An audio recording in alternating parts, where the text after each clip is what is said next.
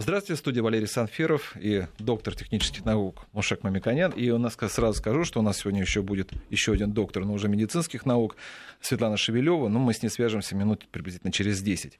Тему сегодняшней программы у нас навеяло, вот, э, в том числе радиослушатели нам подсказывали это, и мы тоже с Машем об этом обсуждали уже по итогам э, одна из тем вот у нас была посвящена хлебу. Я вот даже этого не знал, что оказывается, если хранить хлеб, вот не так, как это написано на, на бумажке, на ярлыке, на этикетке, 72 часа, если не ошибаюсь, то а, это э, увеличивает э, риск заболевания тем же раком очень значительно. Например, если не ошибаюсь, такая статистика была, что там чуть ли не, если бы все соблюдали вот эти сроки хранения, на 20% ракового заболевания было, по крайней мере, определенной категории, наверное, меньше. Ну, прямо корреляции в данном случае мы не предусматриваем, но на самом деле э, условия хранения и соблюдение правил хранения является очень важной составляющей потребительских знаний. Потому что мы очень часто говорим о составах продуктов, и это очень хорошо. Мы очень часто внимательно следим за цен, ценой, за качеством, за э, тем, где и как мы покупаем. Очень много на эту тему разговариваем. Но потребительское поведение, при каких условиях этот э, продукт должен быть транспортирован, как он должен быть упакован, как он должен храниться дома – Э, как э, нужно соблюдать санитарные условия дома для того, чтобы потом не сделать из этого э, безопасного и доброкачественного продукта продукт опасный, и который может навредить здоровью, вот мы об этом практически не говорим или мало говорим.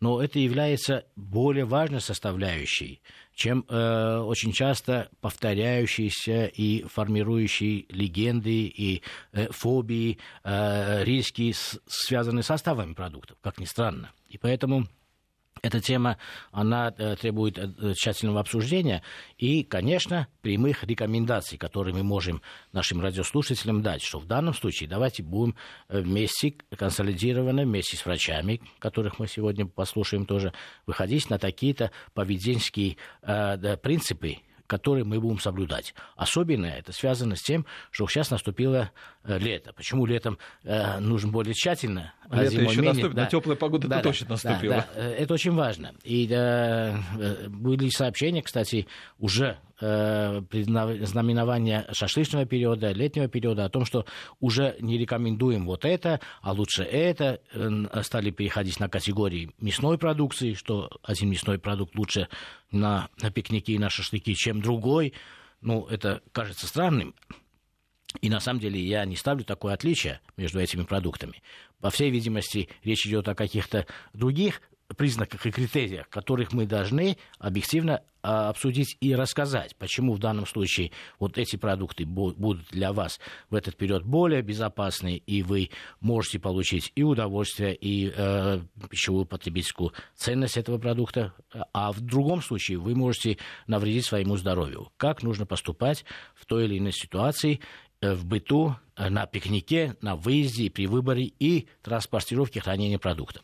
И это связано с такой э, большой научной сферой, как микробиология пищевых продуктов, в России, кстати, эта тема очень хорошо развита. У нас очень хорошие исследовательские центры, у нас очень компетентные специалисты и лаборатории, которые занимаются этим.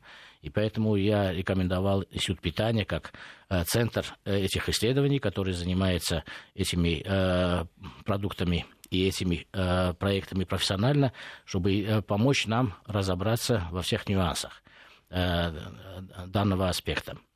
В частности, сейчас э, скажем о э, том, э, что было в печати московский комсомолец ну, описал некоторую ситуацию, что летний период лучше потреблять для шашлыков не свинину, а говядину. Вот я вот, кстати да. говоря, вот, мне, вот действительно важно разобраться, где рекламные ходы, на которые советуют тот или иной продукт там, его не употреблять, мы уже разбирали там, да, что специально у нас, к сожалению, это вот очень принято в нашей рекламной среде, на, что видно, что некоторые продукты специально дается негативная информация для того, чтобы в ущерб другому, там, скажем. Да, да, да. И вот, вот э, то, о чем мы вам говорили, была ссылочка, если не ошибаюсь, на Россельхознадзор, который сказал, что не употребляйте свинину, употребляйте больше говядину, потому что летом э, свинина более вредная для человека продукт, и есть больше гораздо у вас шансов, что вы можете отравиться. Ну, на самом деле, наши государственные службы не дают э, таких рекомендаций рекомендации, которые э, ущемляют э, те или иные категории товаров. А, э, эти рекомендации обычно носят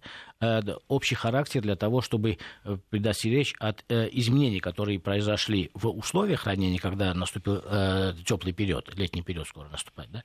И э, поэтому эти рекомендации связаны, как ни странно, с теми, э, которые мы очень часто говорили. Например, при хранении транспортировке продуктов более чувствительный к микробиологической почве или э, большей степени заражения и роста бактерий те продукты, которые содержат больше жира. Или те продукты, где форма связи влаги, она более слабая. Да? Это, это не означает, что э, потребители должны это учитывать. Потребители, конечно, должны учитывать цену и вкусовые предпочтения, какой тип мяса они хотят потреблять и должны это потреблять. Всего-навсего несколько элементарных знаний помогут им разобраться, э, на основе чего такая информационная, э, такое информационное событие стало обсуждаться. И следует ли отказываться от одного типа э, мяса в пользу другого типа мяса. Поэтому я считаю, что э, комментарий, почему более жирные продукты э, менее предпочтительны не только с точки зрения пищевой ценности, с точки зрения избыточного получения калорий, о чем мы очень часто говорим, но и с точки зрения микробиологической безопасности и возможности транспортировки и хранения продуктов. Это очень важный аспект. И поэтому было бы хорошо комментарий специалиста на этот счет услышать. Ну, я уже проанонсировал специалиста Светлана Анатольевна Шевелева, доктор медицинских наук, заведующая лабораторией НИИ питания. Это, напомню, что у нас мы традиционно уже вот много программ сотрудничаем с НИИ питания, потому что действительно это уж кому эксперта где есть, у нас а самое лучшее, так это именно в этом, э, в этом учреждении. А, Светлана Анатольевна, вы нас слышите? Да, я вас. Вот смотрите, мы, э, не знаю, вы слышали или нет, мы затронули тему о том, какие, какое лучшее мясо употреблять э, на пикнике, например, вот, в теплое время года, летом, скоро настанет. И вот были сообщения о том, что свинина гораздо менее в этом, вернее, гораздо более опасна, нежели чем говядина. Вот Машек Валерьевич правда, сказал, что здесь да, не, э, государственные учреждения не могли рекомендацию такую давать, но такой, по крайней мере, такой миф, наверное, присутствует. Вот вы что порекомендуете? Ну, я считаю, что нужно использовать то мясо, которое больше нравится, действительно. И согласна Вы прям договорились, я так понимаю. господином mm. Мамниконяном. Просто я, э, как специалист, э, понимаю, что любой вид мяса, в том числе и говядина, если оно, общем, будет подвержено э, неправильному хранению и процессам микробной порчи, может нести, таить, вернее, в себе потенциальную опасность, и поэтому основным, основной мерой, которая должна э, предотвратить этот риск для потребителя, должна быть правильная, тщательная термическая обработка во время приготовления. Вот как показывают исследования, вот э, нагревание пищи э, до 70 градусов Цельсия внутри продукта может сделать ее полностью безопасной для потребления, поскольку при такой температуре ну, уничтожаются даже большие скопления микроорганизмов до 30, э, за 30 секунд. Но достижение такой температуры внутри, как правило, соответствует э, температуре э, кипения вокруг продукта снаружи и не меньше, чем 10 минут от начала закипания или там термообработки типа жарения и так далее. Поэтому все виды э, животных э, продуктов, таких как мясо, птицу, рыбу, э, яйца, всегда следует э, нагревать э, до достижения температуры внутри не меньше, чем 70. То есть это кипение в течение 10 минут как минимум, это жарение при температуре от 180 до 200 градусов э, до э, в общем, готовности полной продукта. Ну и, естественно, если э, человек хочет проверить даже, в общем-то, ну, он может сейчас достаточно много технических средств, доступных совершенно для населения, приобрести специальный термометр, чтобы измерить эту температуру.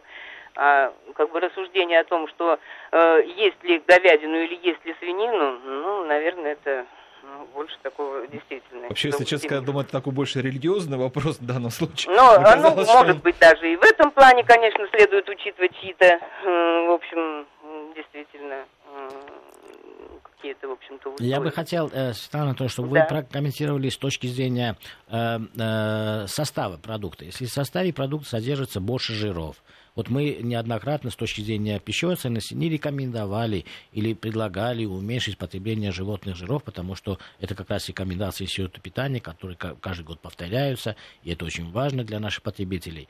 А вот с точки зрения микробиологии, вот если продукт более жирный, мы рекомендуем все время э, снимать э, кожу с птицы или выбрасывать кость. С точки зрения микробиологии, мы правы или в данном случае это не имеет значения? Ну, на мой взгляд, э, здесь это больше имеет значение не с точки зрения микробиологии, а с точки зрения э, приобретения продуктом каких-то э, ну, потенциальных э, неблагоприятных свойств при его дальнейшей термической обработке, потому что более жирный продукт для того, чтобы его э, лучше обезопасить при жарении, которое, как вот э, на пикниках чаще имеет место, конечно же, не варка, а именно э, жарка на гриле, на костре, там приготовление шашлыков, то здесь э, для того, чтобы ну, обе цели э, достичь, то есть и от микробов патогенных э, потенциальных освободиться, и прожарить э, до нужной кондиции, нужно, конечно, этот процесс, ну, как бы вести дольше, да, а содержание, высокое содержание жира здесь, на мой взгляд, совершенно неуместно, потому что при длительной жарке продукте э, накапливаются продукты окисления жиров и масел. И эти продукты обладают э, потенциально неблагоприятными и даже иногда канцерогенными свойствами для потребителей. Это э, общеизвестные э. Поэтому мы всегда э, рекомендуем э, использовать, например, для э, обработки на гриле или для приготовления шашлыков, в общем-то, более постное мясо общем-то, ну, максимально постное, вернее, мясо. А, если это птичье мясо, то нужно, безусловно, освободить его от кожи, потому что она содержит достаточно много жира. А, также можно убрать, если это куски мяса птицы с костью, кость тоже убрать, потому что она содержит э, костный мозг, э, основная Э, состав которого, в общем-то, конечно, жиром представлен. Вот. И если это свинина, то уже постараться срезать, э, в общем-то, жировые прослойки э, и использовать постную часть продукта. И тогда мы ну, в меньшей степени как бы в общем, будем себя риску подвергать вот с этой точки зрения. Да, э, очень важно, мы делаем промежуточные э, выводы для того, чтобы э, больше прямых черно-белых рекомендаций дать нашим потребителям. Я бы, с вашего согласия, дал бы такие рекомендации прямого запоминания или действия.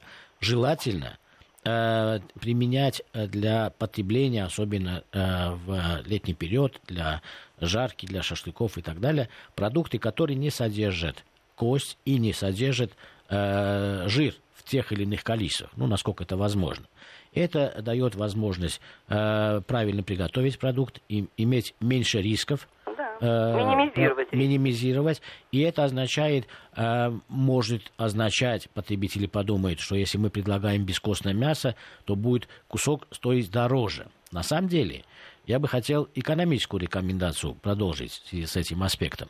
Сегодня Э, мы имеем в розничной торговле цены на э, некоторые отруба, в данном случае, если мы говорим о достаточно распространенном э, продукте, как филе птицы и грудка птицы, мы, покупая филе, платим меньше на, за единицу продукта, чем покупаем филе на кости, то есть грудку без, без кожи. Это странная ситуация. И поэтому люди, экономя на самом деле каждый рубль, они на самом деле не догадываются, что выбрасывают они значительно больше, потому что около 35% э, этого продукта, который является грудкой, является внутри кости, если есть жиром, без жира есть э, грудка разных разделов. Поэтому э, чем больше бескостного и без жира продукты вы покупаете, тем экономнее ваши деньги на единицу покупаемого белкового, э, белковой части продукта, на единицу белка продукта. И поэтому в данном случае мы совпадаем мнением, что и с точки зрения экономии денег, и с точки зрения безопасности продукта мы можем э, обезопасить себя в большей степени, если мы отказываемся от покупки кости и жира вместе с составом мяса. Лучше мясо купить отдельно, как постный кусок мяса. Я объявлю номер телефона для наших радиослушателей 232-1559, 495 код в Москве, 495-232-1559. Напомню, что у нас на связи доктор медицинских наук Светлана Анатольевна Шевелева и Мушек Мамиканян, президент Местного совета единого экономического пространства. Но вот у меня вот какой вопрос, наверное, Светлана Анатольевна, прежде да. всего. Следующее. У нас мы уже э, затронули, так, скажем, я так, э, хоть и шут сказал, религиозный вопрос по поводу потребления мяса, но есть да, гораздо более серьезный. Это касается региональный вопрос. Вот есть ли какие-то отличия в регионах по, скажем, по рискам употребления продуктов питания? Я вот почему говорю, потому что, э, вот, э, будучи в двух командировках, вот одна в Египте, мне говорили, ни в коем случае не ешьте рыбу из Нила, потому что в ней есть такие бактерии, которые местных ничего не будет, а если вы сидите, то она, не дай бог, будет там не, про, не прожарится, то вы будете целый год болеть. То же самое и в Индии. То, я помню, вся российская делегация, когда приехала, они все ходили с бутылочкой э, виски, и учили, что съедят, тут же виски запивают. Это причем была рекомендация врачей, специально кремлевских врачей, что говорит, нужно все запивать, иначе вот получите бактерии, от чего заболеете. А у нас вот в стране вот есть ли такое вот региональное различие по безопасности? Ну, знаете, на самом деле статистика э, по инфекционной заболеваемости нам э, не дает каких-то региональных различий, связанных с видами возбудителей каких-то. Вот, например, вы упомянули тот же, ну, ту же Индию, там, конечно, наверняка могут встречаться возбудители паразитарных заболеваний, ну, гельминтозов, э, которые действительно не встречаются на территории Российской Федерации. У нас, э, ну, как бы, в общем-то, вот таких резких отличий в этом плане нет. Единственная эндемичная область для, например, возбудителя ботулизма э, от э, рыбных продуктов э, считается, например, регион устья реки Селенги э, при впадении ее в Байкал, поскольку там чаще э, содержится в кишечнике рыбы э, кластридия ботулинум, способная вырабатывать ботулинический токсин. И вот если вылавливаемый омуль э, не обрабатывать, как полагается тщательно, термически обрабатывать, а, например, просто засаливать, не выдерживая необходимой концентрации соли, то здесь значительно повышается риск заболевания населения ботулизмом. Но это я подчеркну, это, как правило, связано с неправильными, как правило, браконьерскими технологиями добычи рыбы и э, неправильным ее приготовлением именно в быту, в домашних условиях. Рыба, которая вырабатывается в том регионе промышленным способом, абсолютно безопасна. Вот примерно такая же ситуация с повышением э, заболеваемости ботулизмом ну, может иногда отмечаться э, в низовьях Волги. Но э, эти э, проблемы, они э, как бы связаны именно с, ну, в общем-то, концентрацией э, возбудителя э, ботулизма в почве и потом, в общем, попаданием его ил, в ил и в кишечник рыбы. И поэтому здесь, если соблюдать все необходимые э, санитарно-гигиенические меры при добыче, транспортировке рыбы, а потом необходимые технологические режимы, то никаких различий быть не должно.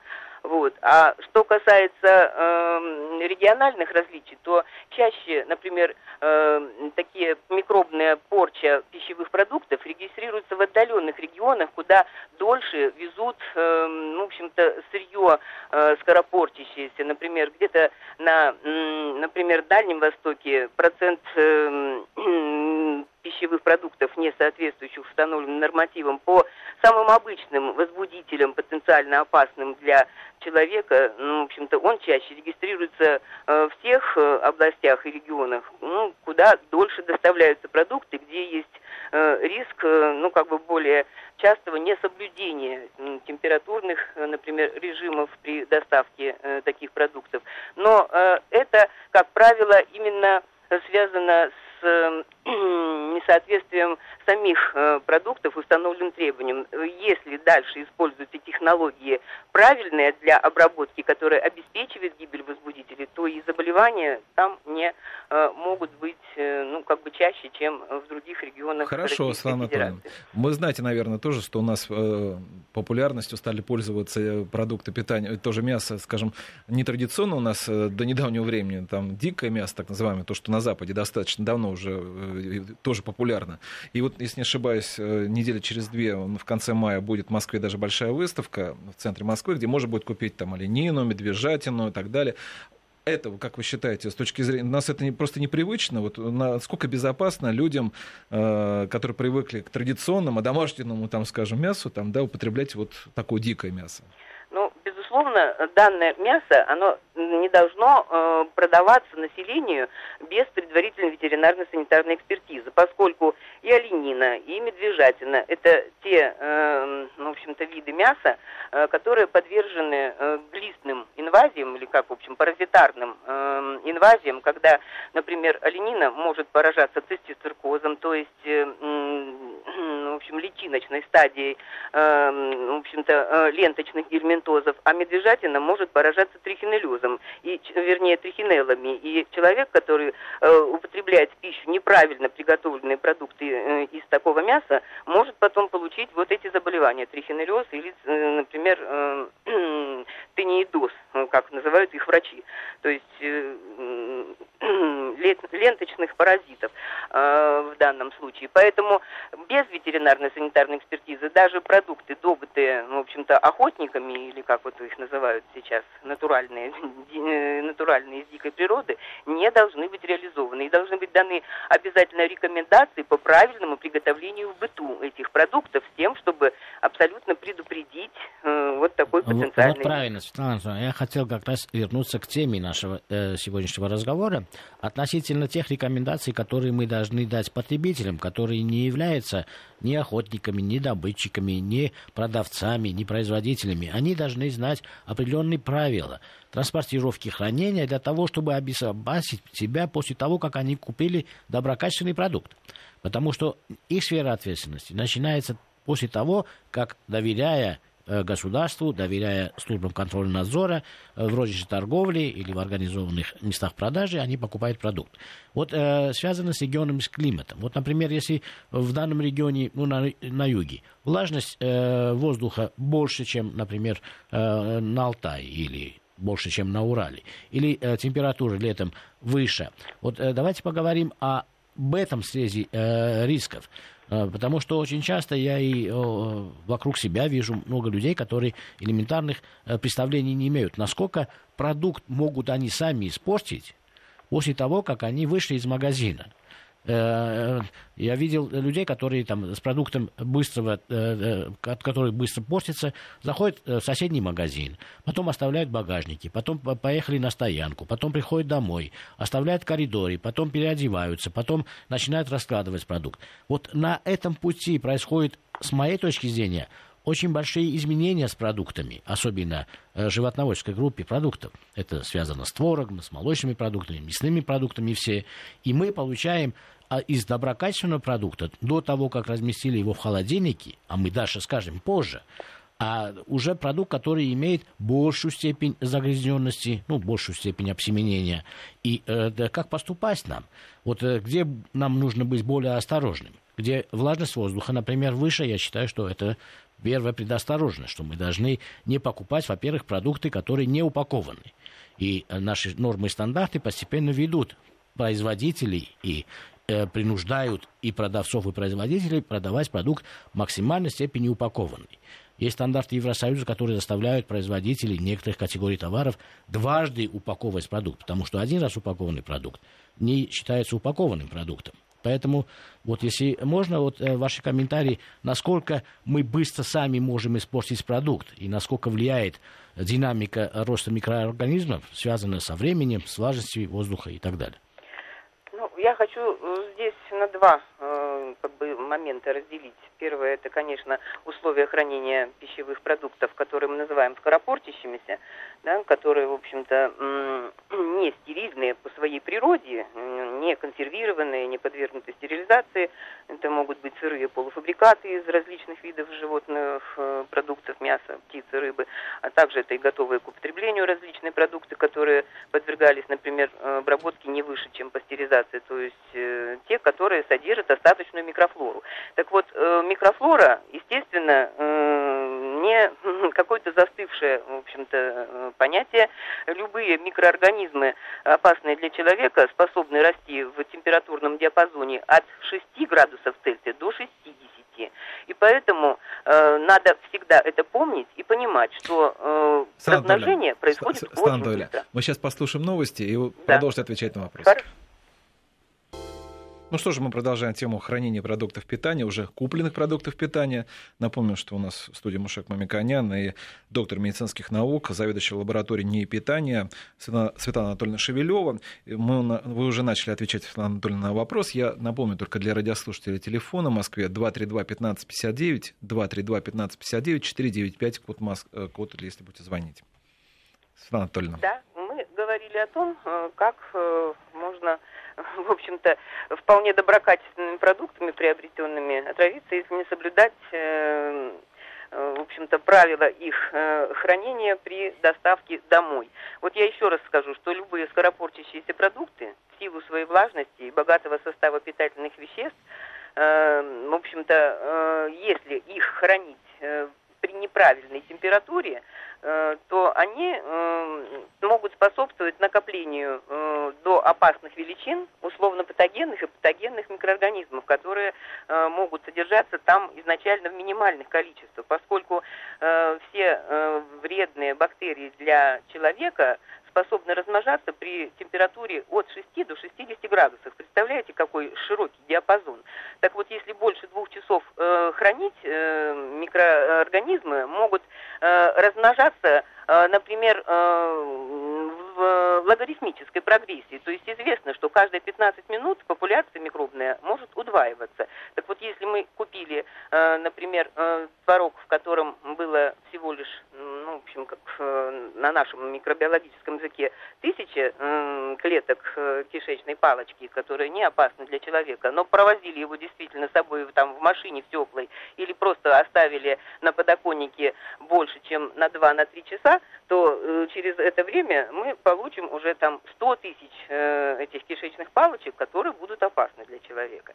Вот, поэтому, безусловно, любые скоропортящиеся продукты, во-первых, когда вы находитесь в магазине, вот потребителям я хочу дать такую рекомендацию, их лучше всего покупать в последнюю очередь. То есть не когда вы вошли в магазин, там час по нему побродили, а когда вы уже к кассе направляетесь. Достать из холодильной витрины, убедившись, что они действительно холодны, что холодильная витрина хорошо работает и показывает э, градусник, там, находящийся нужную температуру. И э, сразу же, без промедления, постарайтесь э, по приходе домой их э, переместить э, в холодильник обязательно на нужную температуру, которая указана на этикетке. При этом, конечно же, вы должны быть уверены в своем холодильнике, что он действительно поддерживает именно ту температуру, которая способствует правильному хранению. То есть это температура внутри холодильной камеры, которая не выше 6 градусов Цельсия. А если это морозильник, то соответствовать должна тем ну, количеством звездочек, э, которые указаны на нем. То есть одна звездочка минус 6 градусов. То есть если температура, если три звездочки на э, морозильнике, значит минус 18. То есть вот этот, э, как бы, в общем, момент один из самых важных. Не дать микроорганизмам размножиться в процессе доставки до в общем-то, угрожающих уже здоровью э, величин. Это очень важно. Я почему да. говорю, почему это важно, потому что у нас вот э, это правильно, что нас обращали внимание, как продаются у нас продукты питания. При этом считалось, что все люди, собственно говоря, вот продавцы нечестные, вот они могут продать, а сами уже мы-то уже знаем, что дальше делать. Оказывается, на да, самом деле все это далеко не так, потому что когда у нас были, с говорящим, вот программа, посвященная маслу и хлебу, выяснилось, что, наверное, подавляющее, я думаю, процентов 90 процентов ну, наших радиослушателей, россиян, не хранят э, масло и хлеб через какое-то там минимальное количество времени в холодильнике. Это уже... Это, э, Включая наших экспертов, Включая наших экспертов. я пошел домой и положил э, масло растительное в холодильник. Я, кстати говоря, вспоминаю сразу же, как Дмитрий Медведев, он был президентом России, посетил какую-то станцию скорой помощи, ему врач рассказывает, вы знаете, вот у меня вот мы здесь гриб едим, кефирный, употребляем. Я видел, какой ужас у него был в глазах, потому что он говорит, а как же это жить, сколько микробов-то? Говорит, не-не-не, все нормально. Вот, кстати, вот про грибов, что вы скажете? Вот сейчас тоже опять, вот я смотрю, в моду они вошли перед летом. Это Нет, вредно? грибы в моду вошли? Кефирные, знаете, вот в баночках у нас это еще началось Советского Союза, такие вот грибы, вот э, так, в народе называется. И вот э, э, вокруг него образуется такая какая-то жидкость там, да, вот какая кефирная такая закваска. Вы бы рекомендовали ну, это На или самом деле я как бы не знакома с официально выпускаемым промышленностью продуктом под названием гриб кефирный. Вот, хотя, ну, в общем-то, грибки кефирные – это такая природная симбиотическая ассоциация микроорганизмов, ну, в общем, закваски кефирные, то есть которые при их э, применении и правильном культивировании в промышленности, ну, в общем, обусловливают э, производство сначала кефирной закваски, а потом уже на этой закваске готовится сам кефир.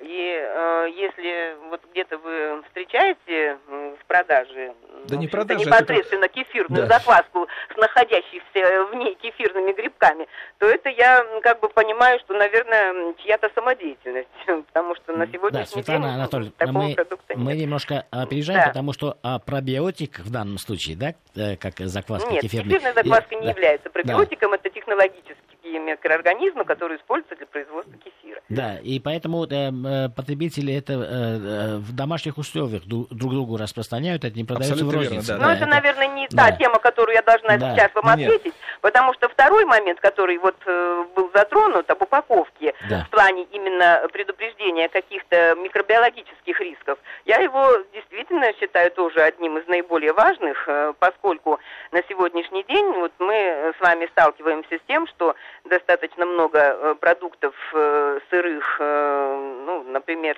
тех же яиц, могут, к сожалению, служить потенциальными источниками ну, возбудителей инфекций, в частности... Это например, моя любимая тема, Светлана Анатольевна. Да. Я прошу вас, вот э, с величины вашего авторитетного мнения, дать прямые рекомендации, потому что я считаю, что э, у нас практически не продается яйцо в той форме, которая есть в многих странах.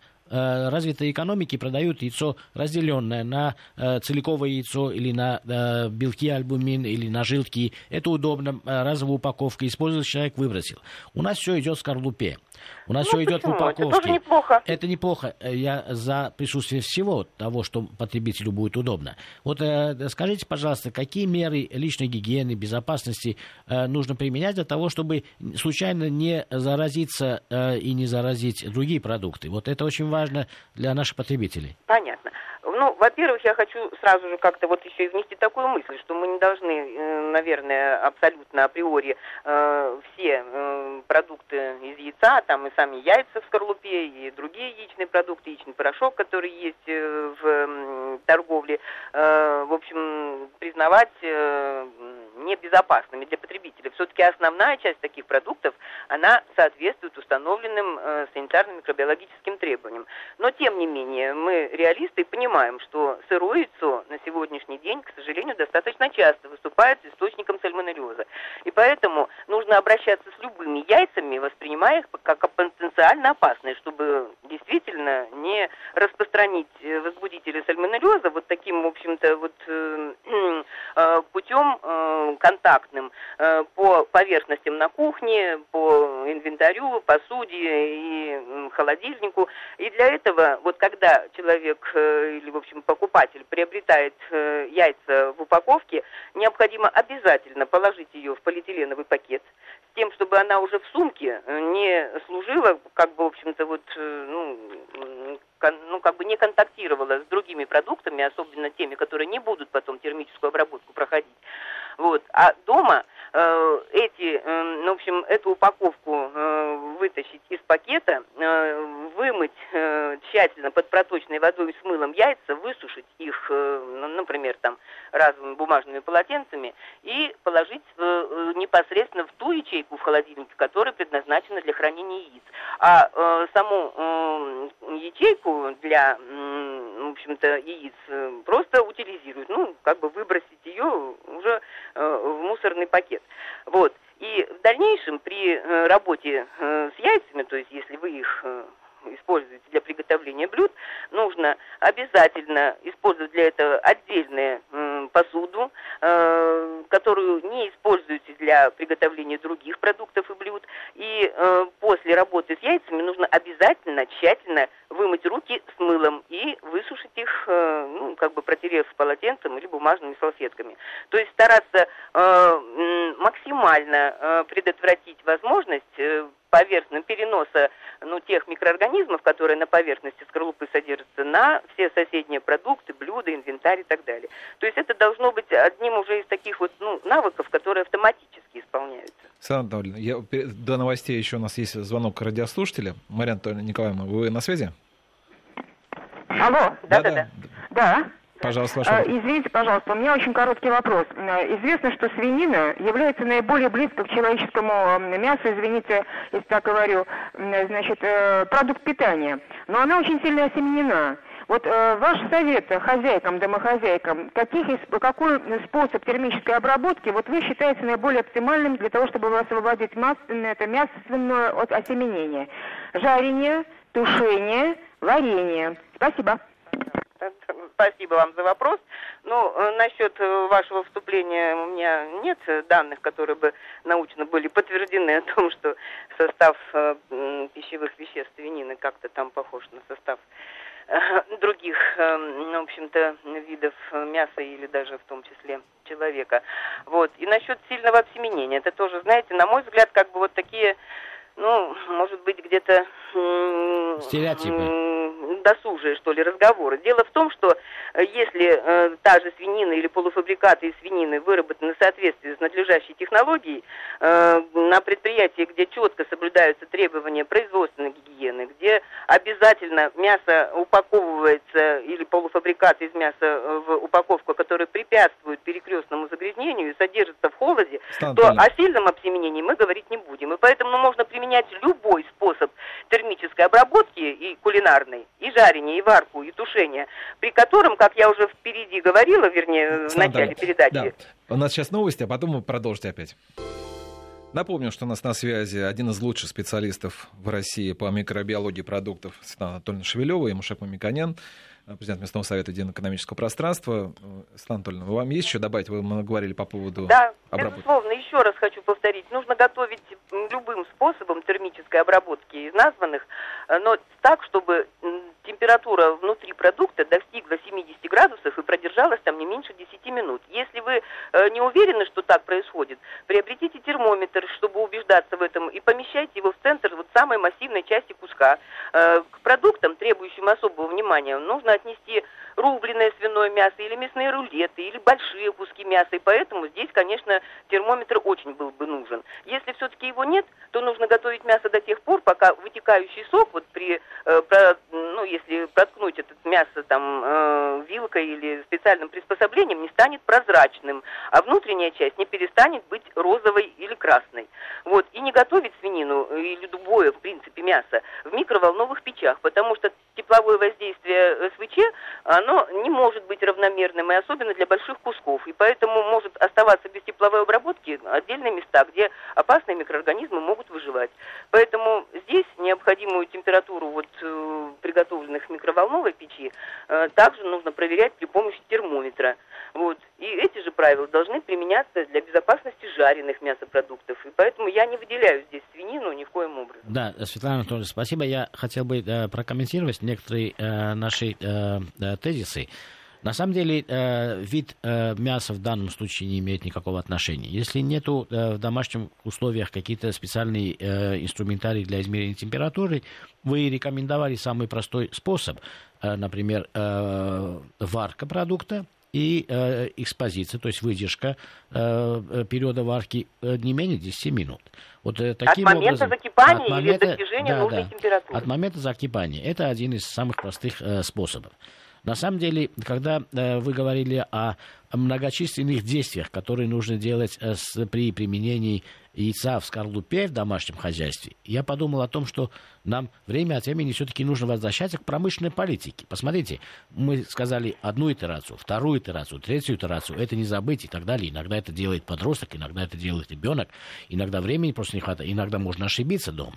Это, что это означает? Это означает, что все-таки я бы призывал наших коллег промышленников задуматься над тем, что на других рынках есть, а у нас нет предложения в удобных, вот, например, для того, чтобы э, потребители понимали, о чем я говорю, это вот такие тетрапаковские маленькие пакеты, в которых продаются в основном сливки или молоко для детей.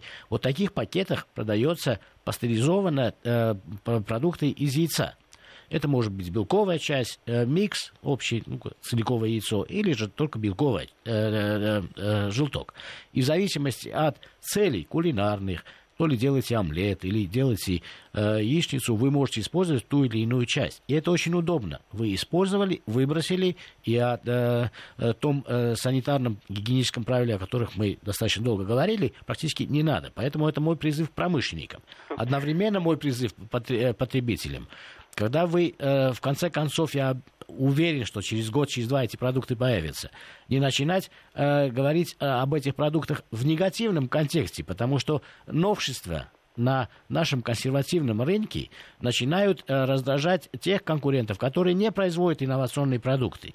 И они будут говорить, что неизвестно, э, не добавили ли воду в яйцо, ну и начинается э, недоверие к новой категории продукта. Поэтому здесь что э, первичное, что вторичное, яйцо или курица, очень важно, потому что э, я разговаривал, на самом деле, я не случайно этот вопрос обостряю, потому что с промышленниками я разговаривал.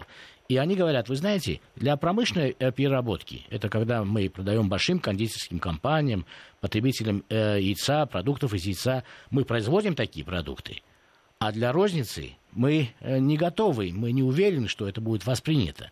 И поэтому получается так, что инновационные действия, которые помогают и улучшают качество жизни наших потребителей, делают их э, э, потребление более безопасным, мы имеем определенное стеснение промышленности, связанное с тем фактором, который мы говорили все время и подчеркивали. Это потребительские фобии, которые создаются очень быстро.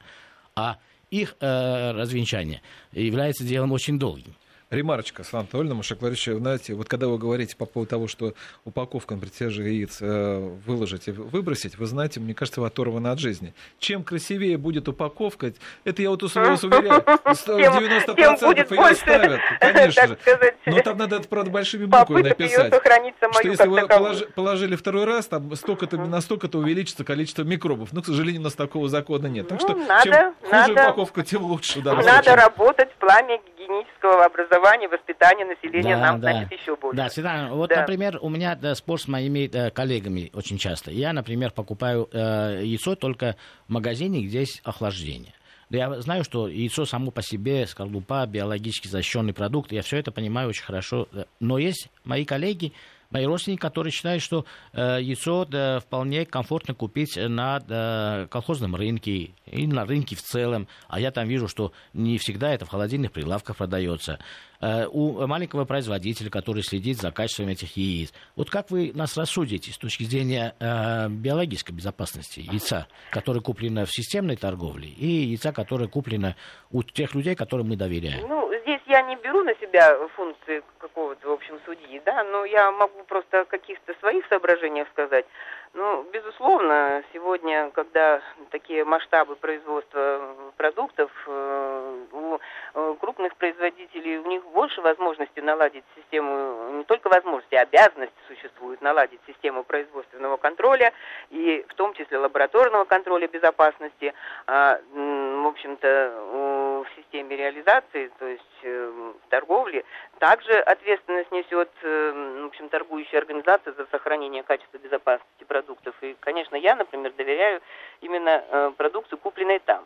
Значит, на колхозных рынках, как мы раньше их называли, или теперь фермерских, ну, в принципе, почему не покупать тоже? Можно и там покупать, но мы тогда должны быть абсолютно на 100% уверены, что данное яйцо также было э, подвергнуто, э, в общем-то, контролю, ветеринарно-санитарной экспертизе и признано безопасным и отвечающим всем установленным да, требованиям. Мой, мой вопрос связан с холодильным хранением конкретно. Ну, с холодильным хранением. Если мы храним э, без э, холодильника яйцо 6 э, Здесь часов... речь идет, э, когда речь идет именно о хранении холодильном, значит, мы уже предполагаем, что яйцо будет храниться больше, чем, например, неделя, да, потому что э, процессы, во-первых, высыхания яйца, которые приостанавливаются при холодильном хранении, а также э, такие важные с микробиологической точки зрения процессы, как если все-таки там находились какие-то потенциальные патогены, как размножение, например, микроорганизмов внутри желтка, к сожалению, мы с этим тоже сталкиваемся, они, конечно, в холодильнике приостанавливаются. Но э, мы, э, например, редко сталкиваемся с тем, чтобы какие-то фермерские продукты, например, находились на рынке ну, больше, чем неделя. Если это так, то тогда, конечно, э, здесь какой-то определенный фактор риска начинает работать. И целесообразно также организовывать э, реализацию фермерской продукции э, яичной именно при охлаждении. Вот. А, в общем-то, предпочтение, опять-таки, ну, потребителей и степень ответственности, которую он берет на себя за собственное здоровье, понимая, что в общем-то, яйцо потенциально опасно в плане сальмонеллеза, как э, промышленного изготовления, так и фермерского изготовления. Нет каких-то избирательных у нас сегодня технологий его производства, вот, поскольку корма э, покупаются фермерами чаще всего как бы ну, также э, в тех же источниках, которые, э, в общем, используются и промышленном, при промышленном производстве.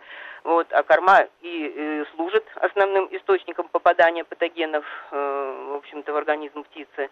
Вот, поэтому, безусловно, вот я свое предпочтение высказала, я за, ну, в общем-то, больше за ту продукцию, которая контролируется и, общем-то, гарантируется безопасность изготовителем, который э, ну, и в процессе производства, и в процессе хранения, и в процессе реализации. Да, Светлана Анатольевна, вот я хотел уточнение сделать. Лично меня это тоже интересует очень. Э, э, практически скорлупа хорошо защищает, это биологически очень цельный продукт. А скажите, пожалуйста, означает ли то, что вы говорите, что один-два дня продукт, в принципе, может без холодильного хранения, такой продукт, как яйцо, и э, с его э, благополучием э, с точки зрения микробиологии ничего не произойдет ну, за яйцо, я считаю, вполне, если оно от здорового, ну, в общем-то, поголовья получено, от здоровой птицы, то если оно, в общем-то, чистое, если э, не загрязнено э, пометом э, и другими там какими-то, в общем,